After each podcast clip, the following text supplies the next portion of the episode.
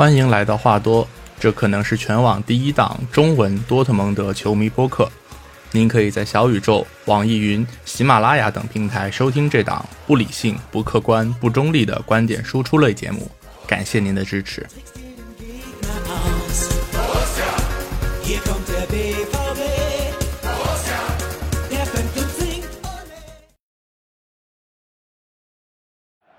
界外球的机会，最后三十秒的时间，看这次传中，贝林厄姆看看怎么传，先晃一下门前这一球，哎呀，还是诺伊尔，还是有还有机会禁区里面想再打门，但是沃尔夫这一球没能够抽正。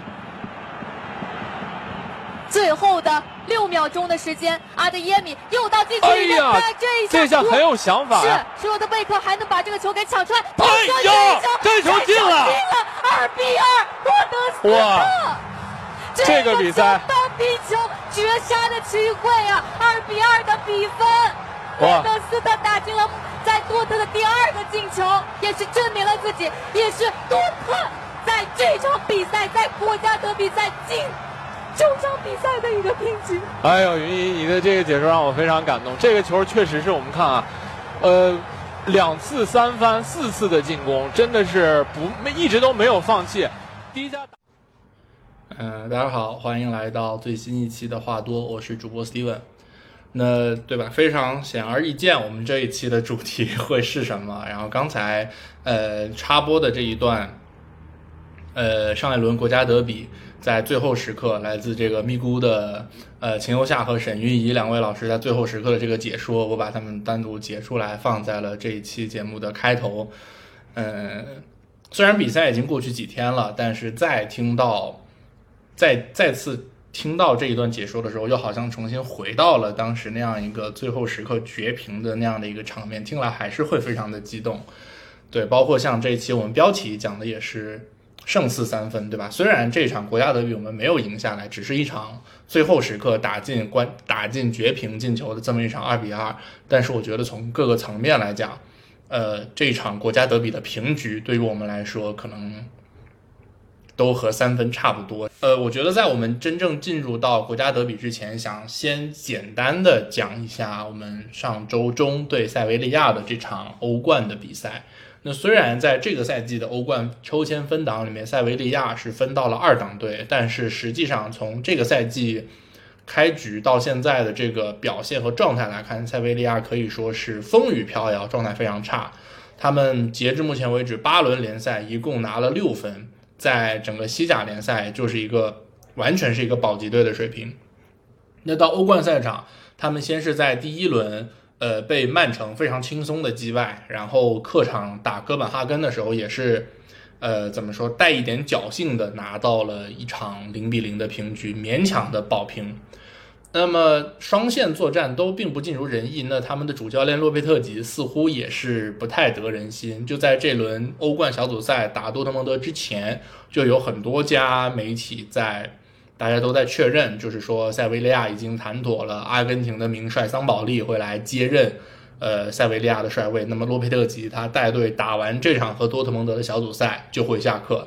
那么过了两天，我们发现事实确实是这样，就是输给了多特蒙德之后，罗贝特吉下课，然后桑保利接任。那么在一个已经基本确定他马上就要下课的教练的带领之下，这支塞维利亚他能够用多少的战斗力来在主场迎战多特蒙德，本身就要打上一个大大的问号。那最后这场比赛的，纵观整场比赛的这个局面，我们看下来也能发现，确实他们多少有一些无心恋战，各种。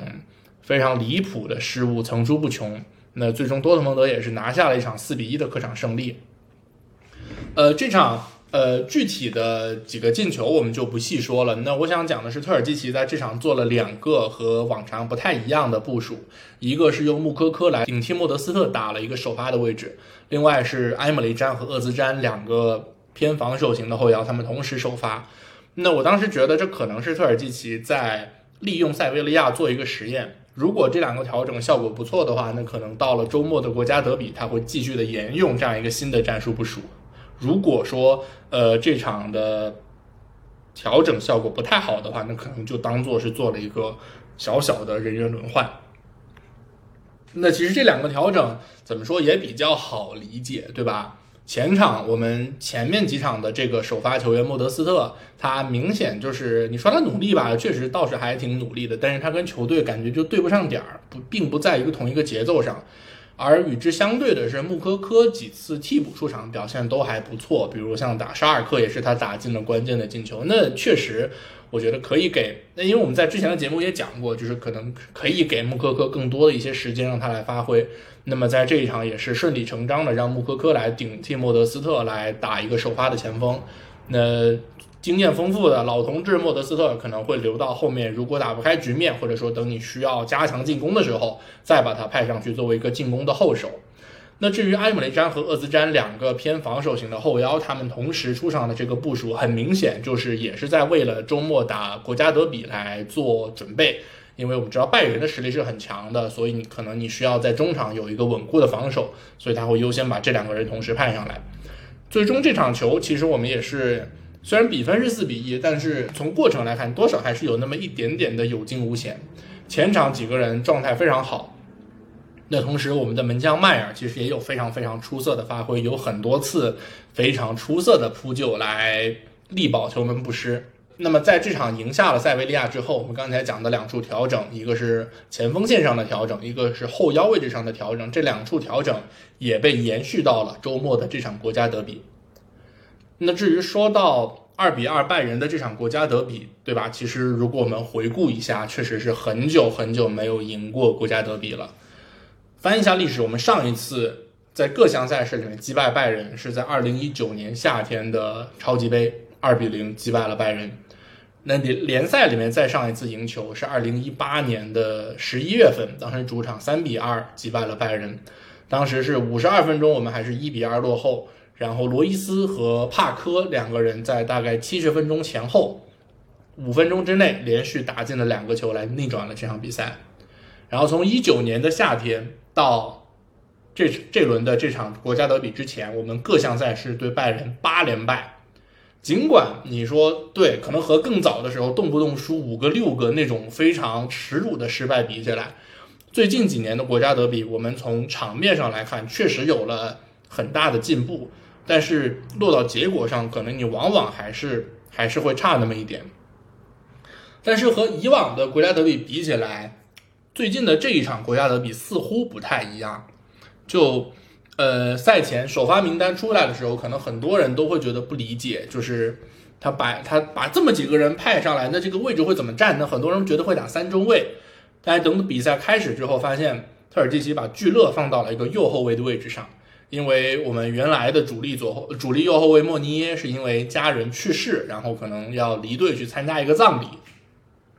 所以特尔基奇选择用聚勒这样一个普遍被大家认为非常的笨重、转身很慢的这样一个球员来打右后卫，而他对位的是拜仁左路的马内和左后卫阿尔维斯，呃，阿方索戴维斯。大家当时都觉得，我操，那肯定完蛋了，你肯定会被这两个人打爆，但是。结果下来，其实你发现聚勒在右路守的这上半场，其实防的还挺好。整个上半场，其实拜仁几乎没有什么真正有威胁的进攻。整体整体的场面上来看，我们不说绝对占优吧，但是反正肯定至少也不落下风。那这一点其实和往年的那些国家德比比起来是非常非常少见、非常非常稀有的。往年我们知道一般是经常性的被动挨打，那这相比之下，我觉得。呃，这场的国家德比其实是一个很值得一说的进步，但是尽管说拜仁没有创造出什么很好的机会，但是在上半场他们还是取得了领先，来自于格雷茨卡在禁区外的一脚远射。那这个远射其实我觉得赖不到我们的门将迈尔，因为他的视线其实被球门前面的其他防守球员挡得很严实，他眼前全部都是防守球员的腿，而且。格雷茨卡这脚射门打的质量确实很高，他射门的那个角度要的很刁，直接是进了一个底角的死角。门将对门将来说确实是很难扑。那这个球其实我真正想说的是，我们的防线被压的有点太扁了。尽管特尔基奇在这一场选择派上了埃姆雷詹和厄兹詹两个偏向防守的后腰，但是我们在禁区弧顶的这个位置还是缺乏保护。你给了格雷茨卡这样一个已经很多次的证明了自己远射能力的这么一个球员，给了他一个在禁区弧顶没有人盯防、轻松起脚的机会，这个其实是是很难接受的。而话说回来，其实，在禁区弧顶的保护这个问题上，我们之前也已经讲过很多次，老生常谈。如果你回顾一下，你会发现今年四月份的那场国家德比，拜仁的第一个进球其实就是。他们的角球进攻，然后被顶出来之后，格纳布里在禁区弧顶轻松的得球远射得分，没有人防守他，等于是一模一样的亏，你又吃了一遍。呃，然后如果纵观整个上半场，其实我还另外想要额外表扬的就是穆科科，穆科科是这一周之内双赛连续第二场首发。这个小朋友踢的也是非常非常的拼命，他在防守端非常的卖力，不停的各种疯狂的奔跑逼抢，包括回位退防也都非常的积极。当时咪咕的那个解说秦游夏老师还在说说，对于穆科科来说，他到底什么时候要退防，然后退防到什么位置？其实这都是一门学问，需要去进一步的研究琢磨。我当时其实也觉得，就是我看穆科科疯跑的那个劲儿，我感觉可能特尔基奇的布置是会让他在场上疯狂的逼抢六十分钟或者六十分钟左右，去给拜仁一些消耗，然后再换上莫德斯特来解决问题。我当时是这么想的，但我确实没有想到穆科科能够在场上踢了八十九分钟，而且还能有一个进球这么一个非常重要的输出。其实最近看到有报道说，这个穆科科在跟球队谈续约嘛，然后穆科科这边的要价是六百万的年薪，然后俱乐部这边只愿意给到四百。我觉得，呃，尽管中间有这么一个差距，但是我觉得看到他最近一段时间的这种进球感觉，包括在场上展现出来的这种非常积极向上的比赛态度，我觉得那六百就六百吧，哪怕哪怕。到最后，他可能还是会像像登贝莱、像桑乔、像哈兰德那样高价转会离开。但是，我觉得这么有天赋的一个球员，我觉得不能够让他明年夏天合同到期白白送走，还是值得你先用一份相对长一些的合同把他留下来，然后再多培养培养，哪怕培养出来以后再卖。可能也还是划算的。当然，那更好的结果当然是这样一个，对吧？自家培养出来的孩子，他能够在球队效力更长的时间，然后可能会在罗伊斯老去之后成为球队新的一个旗帜，这当然会是更好的一个结果。但是不管怎么说，anyway，可能对于穆科科来说，续约还是更好的一个结果吧。对他本人来说也是，然后对于球队来说也是这样。呃，上半场结束是零比一的一个比分。我当时在群里面看大家的反应，我觉得我身边见到的这些球迷，大家都还挺满意的。就大家普遍都觉得上半场的这个场面是完全过得去的。那呃，因为这样一个远射丢了一个球，稍微的有一些可惜，但是其实也还可以接受。那到了下半场一上来，拜仁换上了基米希，然后嗯，让马内去了中路。然后同时也加强了这个高位逼抢的这个力度，一下让这个场上的球员又稍微的有一些不适应，又或者说让我们球迷觉得非常的适应，就仿佛又回到了前些年那种被死死的压在后场，然后被拜仁打爆的那种场景。那其实下半场开始没几分钟，拜仁就有一次很精彩的配合，是格雷茨卡前插之后，然后头球回做，那马内把一个几乎是空门的机会顶偏了。当时一方面感谢马内手下留情，另外一方面也感觉不好，心里想可能会又回到前几年那种被屠杀的这个老路上。然后果然，对吧？到第五十三分钟，拜仁是萨内扩大了领先的优势。当时是穆夏拉把球分给萨内，然后萨内用一个小小的变向晃了一下聚乐，然后闪出了闪出了一个小空当，然后他尝试远射。我们的门将迈尔下地稍微挡了一下，但是这个球最终还是进了。呃，萨内这脚射门的质量其实没有格雷茨卡上半场射的那脚门质质量那么好，所以这个球我觉得如果门将的反应能够稍微再快一点的话，其实是很有可能扑到的。所以我觉得稍稍还是稍微有一点可惜。呃，但是不管怎么说，就这个球打进，拜仁二比零领先，那我觉得这个时候可能。大部分球迷都已经不会再对多特蒙德抱有什么期望了，对吧？因为最近几年以来，你打败人实在是太困难、太被动的这么一场对局了。尤其呢，这个时候你落后两球还想要翻回来，实在是非常困难的一件事儿。不过好在我们的球队还没有放弃。呃，丢球之后，特尔基奇迅速的做出了人员调整，用阿德耶米换下了厄兹詹，开启了一个强攻的模式。然后到第七十分钟，莫德斯特上场换下了这个马伦。马伦这场也是让人非常的难以接受，对吧？上半场踢丢了一个直面诺伊尔的单刀，然后到下半场干脆就直接看不到他了。呃，马伦确实是球队怎么说来怎么说，最近几场以来吧，进攻线上一个发挥相对不那么好的一个球员，然后尤其是和和穆科科和阿德耶米会形成一个非常鲜明的对比。啊，这是七十分钟，莫德斯特换下了马伦，然后四分钟过后，七十四分钟，施洛特贝克带球前插交给穆科科，然后穆科科一个转身把球又塞给了斜向跑位的莫德斯特，莫德斯特把球领进了禁区以后，扛过于帕梅卡诺的防守，再把球敲回给中路插上的穆科科，非常年轻的十七岁的穆科科再一次在。威斯特法伦南看台前面为球队打进打进了非常关键的一粒进球，对吧？上一次打沙尔克也是在靠近南看台的这个球门，也是在七十多分钟为球队打进了这个，嗯，球队本场比赛的第一个进球。那我们知道沙尔克和拜仁其实是多特蒙德的球迷们，呃，最为重视的两个对手，而对这两个对手其实都是穆科科来充当了本队的开瓶器。呃，可以想见，从这以后，穆科科在球迷心目中的地位会越来越高，越来越高。然后，其实这个球也能看出来，对吧？就是穆科科和莫德斯特一老一少这两个前锋之间，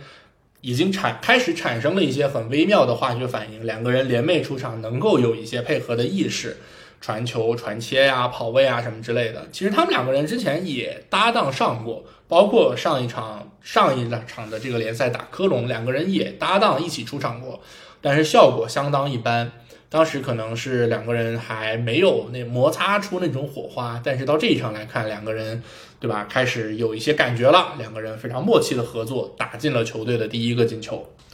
那这这个进球过了之后没多久啊，然后很快又来了一个扳平的机会，但是被莫德斯的浪费掉了，浪费掉了一个。我奶奶来了都能打进的空门，对吧？阿德耶米上场之后，在右路非常活跃，强行的突破拜仁替补的左后卫斯坦尼西奇，然后阿德耶米送出传中，莫德斯特在门前空门，然后这个球没有打进，实在是让人看的就是血压飙升，忍不住痛骂莫德斯特真是个他妈废物，不知道上个赛季在科隆二十个球怎么进的，真的是。不过好在啊，这个莫德斯特老师很快用实际行动打烂了我们这些小黑子的脸。到了伤停补时最后阶段，施洛特贝克飞身救出了一个马上就要飞出底线的球，然后他爬起来非常冷静的传中，这个传球兜到了后点，绕开了门将诺伊尔，然后莫德斯特在后点读秒扳平比分，绝平了这场国家德比。那。这这个场面大家应该都记忆犹新，威斯特法伦球场一片沸腾。那看台上拜仁的董事会主席卡恩也是为大家表演了一个非常初级、非常入门的这个喜剧表演技巧——吊凳，也是非常的欢迎这个卡恩老师能够在明年来来我们中国参加一下这个一年一度喜剧大赛第三季，期待卡恩的这个表演。呃，莫德斯特把球打进，比赛结束。威斯特法伦球场的八万多名球迷和场上所有身穿黄黑色球衣的球员们一起忘情的庆祝，给了这场二比二的平局如同胜利一样的待遇。虽然这只是一场平局，但是面对十连冠的德甲霸主拜仁，我们已经太久太久没有见到这支球队能够像今天这场比赛一样展示出那种破釜沉舟的勇气和决心。我觉得这足以让我们感到高兴和欣慰。虽然这只是一场平局，但是它带给球迷的快乐和对球队士气的提振，与一场胜利相比，别无二致。多特蒙德上一次击败拜仁是在二零一九年的八月三号，希望下一场胜利不会让我们等得太久。呃，今年德甲下半赛季四月一号，德甲二十六轮，我们将会在客场挑战拜仁慕尼黑。对于多特蒙德来说，安联球场似乎已经成为了一个心魔。你可以在其他球场踢出相当不错的比赛，但是一到安联，仿佛就被下了蛊一样，球队六神无主，被主队任意宰割。我们上一次在安联全身而退，还是在二零一七年的德国杯半决赛，当时球队的主教练是图赫尔，当时球队的最大功臣是登贝莱，听上去已经是非常遥远的过去了。但是我想，有了这一轮这场二比二绝平拜仁的这场国家德比，起码我的心里是稍稍的多了几分底气。那怎么说，也希望我们的球队到时候能够好运吧。最后，最后。这个，我们说到德国国家德比的时候，你似乎永远都绕不开的一个话题就是裁判。这场比赛结束之后，有相当多的拜仁球迷，甚至是他们的董事会主席卡恩，都认为贝林厄姆在上半场结束之前踢到戴维斯的脸，那个那个动作应该是作为一个抬脚过高的危险动作，吃到第二张黄牌被罚下，而。当值主裁艾特金没有给贝林厄姆掏出这第二张黄牌，是照顾了多特蒙德。而其实主裁判艾特金赛后他也承认，就如果单看贝林厄姆这个动作的话，确实是一个黄牌动作，应该给牌。而他当时没有给，是出于对球员的同情心或者叫同理心。那我个人的观点是，我个人的观点啊，就是艾特金这场对贝林厄姆犯了两个错误，第一。是他对戴维斯的这个这个动作，这个抬脚过高的动作，确实是一个黄牌动作，应该给黄牌。第二，贝林厄姆在第十三分钟对穆夏拉犯规吃到那张黄牌，完全不应该给，那并不是一个黄牌动作，就连是不是犯规都值得商榷。所以总的来说，艾特金这场对贝林厄姆是该给的黄牌没给，但是不该给的黄牌给了。所以综合起来，贝林厄姆也还只是一张黄牌，他不应该被罚下。另外，同时我也很惊讶，就是为什么会有这么一些拜仁球迷真的好意思揪着裁判的问题不放？我不知道这些人到底是脸大如盆，还是给脸不要。我们来看这场萨内，对吧？有一个对阿德耶米的报复动作，这个报复动作不是直接红牌也就罢了。我们再回过头看今年四月份的那场国家德比。帕瓦尔下半场侧面飞踹布兰特的支撑脚，主裁判希伯特连个犯规都没有给。没过几分钟，罗伊斯在拜仁的禁区内被基米希从后从后方侵犯倒地，裁判给了点球，但是没有给基米希黄牌。然后在拜仁二比一领先的时候，帕瓦尔在禁区内又对贝林厄姆有一个侵犯，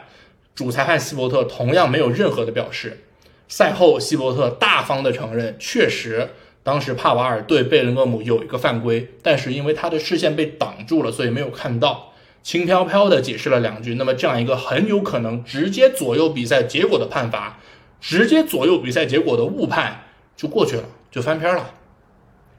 OK，这是今年四月份的国家德比。再往前，二一到二二赛季的第一回合，当时在二比二的情况下，卢卡斯和罗伊斯有一次非常可疑的禁区内对抗。但是主裁判茨瓦耶没有任何的表示，他也没有查看 VAR。然后胡梅尔斯在禁区内有一次疑似的手球，这个时候他选择了明察秋毫，他找到了 VAR，对胡梅尔斯的这个疑似手球进行了仔细的查看，并且给了拜仁一个点球，最终拜仁三比二获胜。同样是这场比赛，罗泽和纳格尔斯曼都因为都对裁判的判罚提出了不满，提出了抱怨。而罗泽因为抱怨吃到了一张黄牌，纳格尔斯曼一点事情都没有。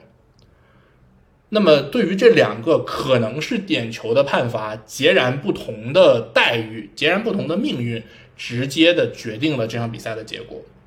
那么，二零一二零二一到二二赛季的第一回合国家德比的主裁判茨瓦耶，在这场比赛赛后，在德甲赛场被内部停哨两个半月。OK，再往前。二零二零年五月份的国家德比，博阿滕那次非常非常著名的在禁区内扬起手肘故意的手球，主裁判施蒂勒同样没有任何的表示。再往前，二零一九年超级杯，基米希在死球的时候故意盯着桑乔的脚踝踩了下去，主裁判希伯特给了基米希一张黄牌，赛后德国足协承认这是一个误判，基米希盯着桑乔的脚踝踩下去是一个红牌动作。讲了这么多，我这边还是套用一下这个拜仁球迷当年教育我们的这一套话术，就是建议你们多从自己身上找一找原因。啊。这场没赢下来，是不是因为教练布置有问题呀？是不是因为马内空门没顶进呀？还是因为莱万走了不知道怎么踢呀？总之你们不要总是怨天尤人，多从自己身上找一找原因，好吗？的确啊，这个。足球场上的裁判，他们也是人，他们不是有上帝视角的神仙，裁判也难免会有犯错的时候。但是非常神奇的是，在多特蒙德碰上拜仁的时候，裁判犯的错误，多数时候都是对拜仁有利的。那一直以来，很长一段时间以来，拜仁上上下下，从高层到球迷，他们的态度都是：哎呀，这个强者运强嘛。哎呀，你们输不起，不要找这些借口嘛！哎呀，这个误判也是足球的一部分嘛！哎呀，不过是一个判罚，它改变不了最后的比赛结果嘛！等等等等，诸如此类，不一而足。然后终于等到有一天，他们自己没占便宜，就开始痛骂裁判不公，比赛结果难以接受，吃亏的总是我人。哎，这些人啊，就没法说啊，没法说。嗯，最后再正经严肃的讲一下，就是今年的德甲到目前来看，可以说是少有的一个乱世。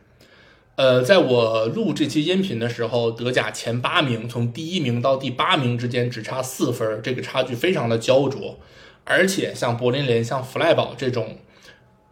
一直以来投入并不大，而且在上个赛季表现不错，这个赛季有欧战踢的这么的一个情况下，这些小球队依然能够在今年一个非常密集的赛程之下保持在积分榜的前列，让人感到非常的意外。那往年我们知道拜仁是毫无争议的德甲的霸主，但是今年拜仁在莱万出走之后。很明显，他们的虐菜能力其实是有所下滑的。莱万走了，马内来了，可能你会打得更加的灵活，更加的靠更多的传接配合这一类。也许这种打法在欧冠的高端局，比如说打巴萨的时候，还能有很好的威力。但是回到联赛，一旦那些相对弱一些的球队主动缩回去摆大巴，需要你的打法更加简单直接的时候，对于拜仁来说，少了莱万这样一个桥头堡，还是会有很大的影响。而且再加上。今年冬天还有世界杯，参加了世界杯的球员到了下半个赛季又会更加的疲劳，所以目前来看，今年德甲的这个乱局到了明年春天还有可能会继续延续。不要忘了往年的一些强队莱比锡和药厂，现在都还在积分榜的后边待着，他们也是完全有可能到了下半个赛季再往前冲回来的。那么，如果说德甲的这个乱局真的能够延续到这个赛季的中后段的话，我觉得毫无疑问，对于德甲联赛来说，当然是一件好事儿。因为只有你的竞争更加激烈，然后观赏性提高了，那才能整个联赛你才能得到更多的关注度。像英超就是一个非常好的例子。那其实对于我们来说，对于多特蒙德来说，同样也会是一个相当不错的机会。我指的是，啊，你们懂的，就是。寻求一些突破的一个相当不错的机会。那当然，如果你想要寻求突破的话，前提是俱乐部的风水能够有一些转变。就是现在这种总是有人莫名其妙就突然受伤的这种歪风邪气，能够稍微的停一停啊，停一停。嗯，讲完国家德比，我们再回过头来看一下上一轮德甲二比三输给科隆的这场比赛，也简单讲一下好了。科隆的前两个进球，第一个进球是我们的右路防守被打穿，科隆的边锋麦纳溜进禁区之后，然后我们的右中卫聚勒又补出去扑他，但是补防扑慢了，被麦纳抢先一步把倒三角传出来，然后中路被包抄得分。那第二个进球是一个非常纯粹的角球防守问题，蒂格斯啊，我们非常熟悉的上赛季还在多特蒙德替补出场效率非常高的前锋蒂格斯溜到了前点。然后负责盯防他的施洛特贝克一时没有盯住，然后被蒂格斯在前点抢点破门。那其实讲到蒂格斯在这场打科隆被蒂格斯进球之后，看到有很多人在说说啊，蒂格斯没留住，好可惜啊。那蒂格斯比阿比这个莫德斯特强啊，麦总蒂格斯被打脸了呀，等等等等。我觉得类似这样的讲法，其实多少有一点从结果倒推，多少有一点事后诸葛亮。因为首先蒂格斯他在夏窗一开窗，七月初就走了，对吧？因为哈兰德卖掉之后，你肯定不能指望蒂格斯来顶替哈兰德的位置，就是这两个人之间的水平差距还是非常非常明显的。那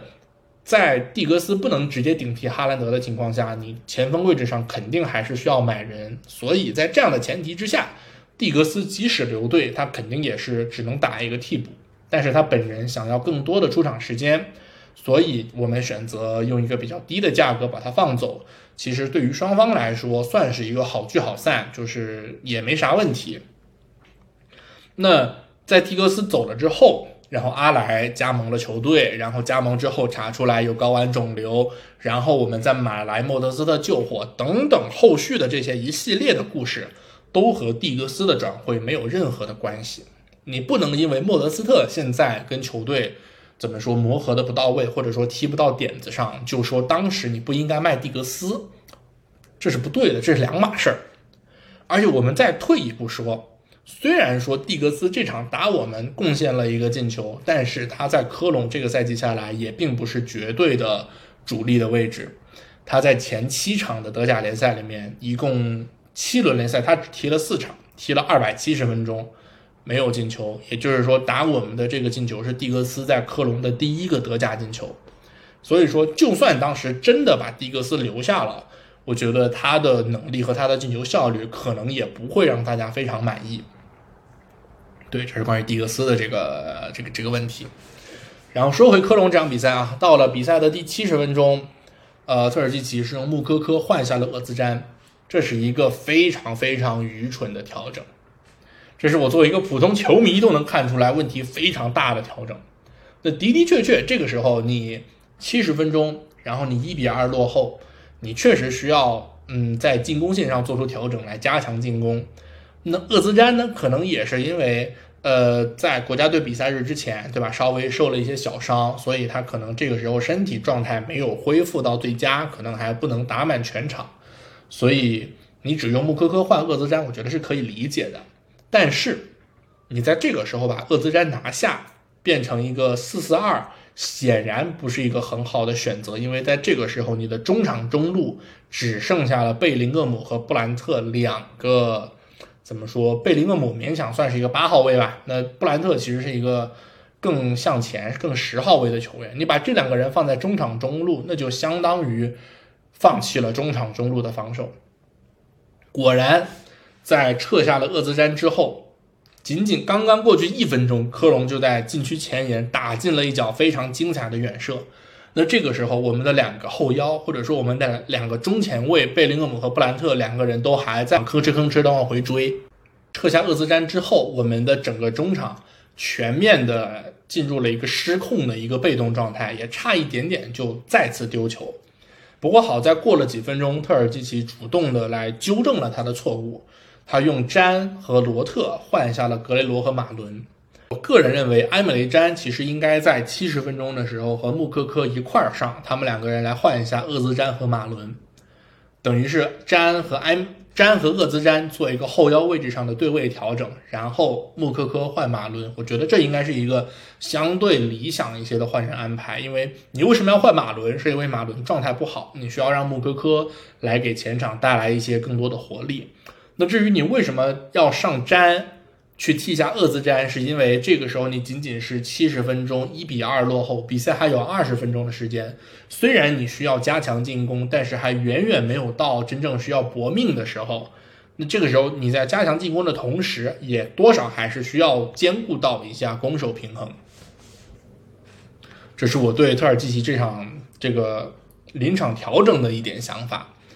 呃，然后我们的左后卫罗特上场之后造了对手的一个乌龙，这个其实就就没啥可说了，是一个纯粹的运气球。罗特这个球员真的是有一些锦鲤体质在身上，好吧？上一次联第一次联职业生涯第一次联赛出场是去年六比一大胜狼堡，第一次出场就角球进了一个头球，然后这次又是刚刚上场没多久，一次传中打到了对手的身上有一个折射，然后飞进了球门。同样的一个情况，你如果再让他传五十脚，可能也未必能进一次。是一个纯粹的运气好带来的一个进球。而即便是有这样一个预期进球非常非常低的进球，我们这场的总的预期进球数也还是达到了三点一五个，而实际上我们只进了两个球。这再一次说明我们的把握机会能力实在是差到令人发指。那当然，我们的首发中锋莫德斯特是难难辞其咎，但是这肯定也不是莫德斯特一个人的问题。就尽管他的确和球队可能还就是踢球的那个节奏不太合，但是其实你能看出来莫德斯特是在不断的做出努力的。而除了莫德斯特之外，包括像马伦、像穆科科、像贝林厄贝林厄姆等等这些球员，也都需要去进一步的提升自己在射门这方面的效率。呃，多特蒙德这支球队目前存在的问题其实很简单，对吧？就是尤其是进攻端，就是你这个把握机会能力不行嘛。我们普通球迷都能看出来，那教练当然也清楚的知道这一点，这是毫无疑问的。但是你明知道这个问题怎么样，但是想要解决它，确实也相当的有难度，因为你教练手上人就这么些人，然后同时你还有大量的球员受伤，所以真正能够留给特尔基奇他去做调整、去给他发挥的这个余地，也确实非常有限。所以